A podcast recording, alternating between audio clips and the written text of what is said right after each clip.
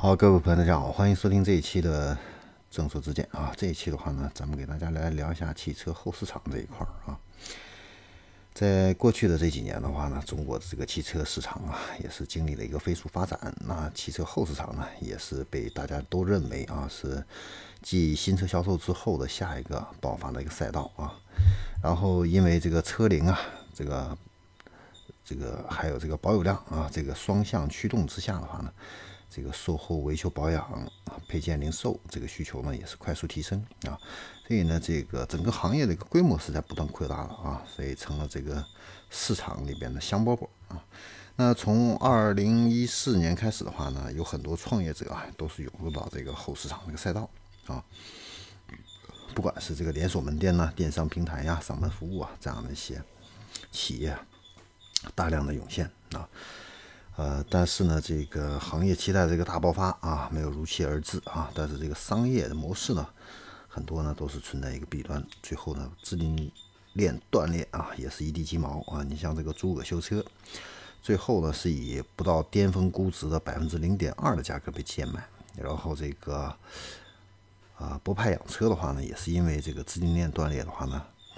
这个黯淡收场。啊，当然的话呢，也有一些种子选手脱颖而出啊，像这个途途虎养车这样的一个创业公司啊，也有这个天猫养车、金车会啊，这些都是互联网大厂的这个亲儿子啊。然后也有车养家啊，这种背靠上汽集团的这样的一些贵公子啊。呃，不过整体来看的话呢，国内这个汽车维修保养这个行业的话呢，还是存在这个层级众多、玩家分散、信息不对称这样的一些问题。那随着这个电气化时代的这样的一个来临的话呢，这个各大汽车服务品牌的话呢，也是面临着这样的一个机遇跟挑战啊。那在这个二零二零年上半年啊，途虎养车的话呢是，呃推出了五十八元全合成保养这样的一个套餐啊，杀入到郑州啊，引爆了当时郑州的汽车后市场。后来的话呢，这个天猫养车、车养家、平安好车，还有京东京车会啊。这些都是很有实力的这些平台的话呢，也都推出了这个百元保养套餐啊，来进行一个应战啊。那这一场汽车电商维修保养大战的话呢，是从郑州啊吹响这样的一个号角，然后烧到的全国啊。像以途虎、还有天猫、还有这个京东啊，京东京车啊。为首的这个三家互联网汽车服务平台的话呢，也是陆续发力啊。这个众多同行呢，也都是纷纷仿效啊，导致这个线下的这个很多夫妻店的修车铺啊，就是逐渐被这个资本啊给碾压啊，最后呢离场或者说是被收编了啊。那截止到今年的九月份啊，途虎养车这个 APP 呢，现在已经有多少客户呢？是有七千万了啊。然后天猫养车哈加盟的这个呃售后的维修保养店的话呢，也达到了两万四千多家啊。然后自己开业的话呢，有是一千多家啊。然后京东东的这个金车会的话呢，现在也是有一千多家签约加盟店啊开业，嗯，所以我们可以看到啊，这个价格战的话呢，确实是争取市场最快最有效的这样的一个方法啊。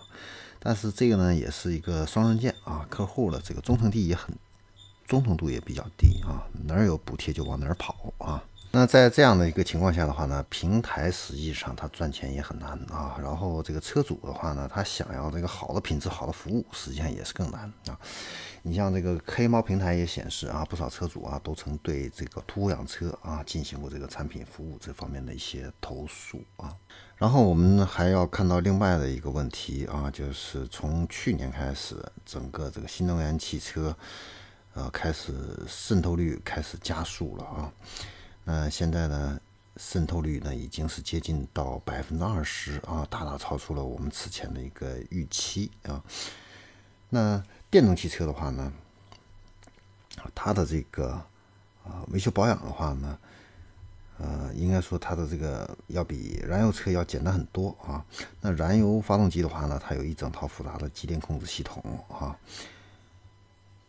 呃，像这个进气啊、喷气、点火、排气等等。那到了电动机这个地方的话呢，是直接跳过了这个化学反应，把这个电能呢转化成机械能啊。所以工况没有那么恶劣糟糕的话呢，它的这个故障率也大大降低，它的这个维修保养次数的话呢，还有这个成本啊，也都是比燃油车的话呢要减少了很多啊。你像这个电动车，每一万公里的话呢，例行的检查三电系统就行了，然后大概率不会涉及到什么系统设备更换这样的一个问题啊。那整体算下来的话呢，你就是跑十二万公里的话呢，更换主要的也就是空调滤芯儿啊，更换个十一次，然后换两次齿轮油啊，再换两次制动液，还有一次冷却液就行了啊。其他的话呢，全部都是检查啊，然后有问题啊，进行一个相应的一个调整跟添加就行了。那这个维修保养次数减少的话，它这个汽车配件更换的概率也是在降低的。这样子的话呢，其实就在压缩啊，像途虎养车啊这些平台它的这个服务的一个空间啊。而且呢，还有一个比较要命的一个地方，就是大多数的电动车的这个厂家的话呢，都会提供三电系统八年十五万公里这样的一个质保。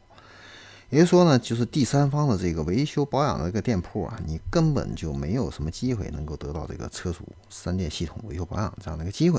啊。那此外的话呢，就是这个强势崛起的这些造车新势力啊，那他们的话呢，更懂得这样一个用户思维，而且呢，也本身就是互联网企业啊，所以呢，这个就意味着本来是。借助于互联网杀遍所有线下修车铺的这些途虎养车的话呢，又会迎来这个互联网车企的一个同为的这样的一个挑战啊。那你像这个蔚来、特斯拉啊这些新能源车企的话呢，它都只有自己品牌的这个 APP 啊，可以实现一键的维修保养这样的一个功能啊。而且呢，在维修保养成本比较低的这种条件的话呢，啊。途虎养车的话呢，都不具备这样的一个优势啊。那阿里巴巴除了这个天猫养车之外的话呢，它还跟上汽保持着一个密切的一个合作啊。然后它有一个新康众这样的一个呃汽配的一个上市公司的话呢，也是在这个汽配这方面的话呢耕耘了很久了。京东的话呢，也是跟天启汽车啊组成了这样的一个 CP 啊，在这个。渠道产业链这方面的话呢，也有很强的这样的一个赋能的一个优势啊。那反观途虎养车的话呢，背靠的是腾讯啊，但是腾讯的话呢，主要是专注这个车联网生态的一个领域啊，能够拿出来的这样的一个筹码相对来说不是那么多啊。所以如果后续的话呢，是在 B 端这个客户上呢进行一个争夺的话呢，很有可能会败下阵来啊。所以。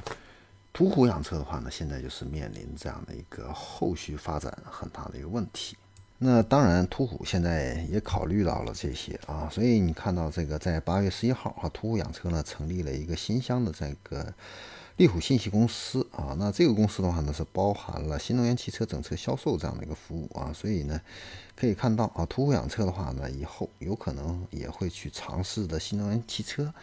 销售这样的一个业务啊。所以啊，这样分析下来，我们大家也可以呃能够感觉到得到啊，就是现在啊，正是一个春秋战国这样的一个时代啊，是这个传统车企造车新势力，还有一些互联网的像途虎养车啊这样的一些呃新兴的这些创业企业啊，这几股势力交织在一起，在进行一个力量的一个角逐啊，那未来的话呢，确实啊。会有一段的时间的这样的一个混沌期啊，到底呢是谁啊能够胜出啊？谁会有黯然收场啊？现在的话呢，确实还不是很明朗啊。但是呢，各方呢都需要做好这样的一个准备和预期啊，未雨绸缪。好，这里是众筹之见啊。